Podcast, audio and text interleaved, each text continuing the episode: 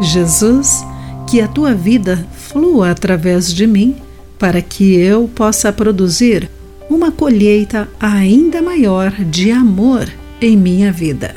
Olá, querido amigo do Pão Diário, muito bem-vindo à nossa mensagem de esperança e encorajamento do dia. Hoje vou ler o texto de Lisa Saura com o título A Colheita Mais Doce. Compramos nossa casa e herdamos uma videira já crescida.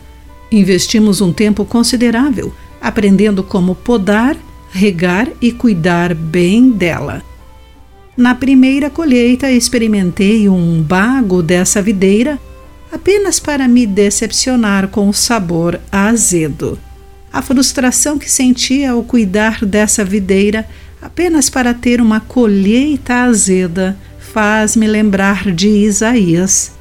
Lá lemos sobre uma alegoria do relacionamento de Deus com a nação de Israel.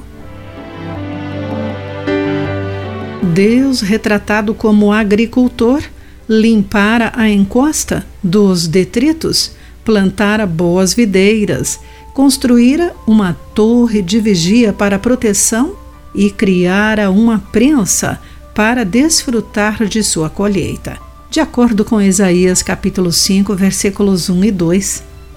Para desgosto do agricultor, a vinha, representando Israel, produziu uvas com gosto azedo de egoísmo, injustiça e opressão.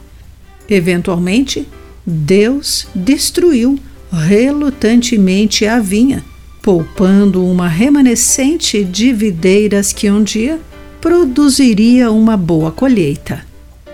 Jesus revisita essa ilustração da vinha dizendo: Eu sou a videira, vocês são os ramos.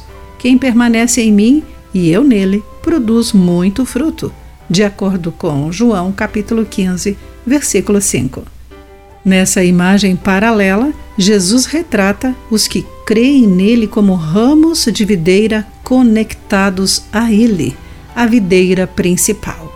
Agora, ao permanecermos conectados a Jesus por meio da confiança em oração no seu espírito, temos acesso direto ao alimento espiritual, que produzirá o fruto mais doce de todos, o amor.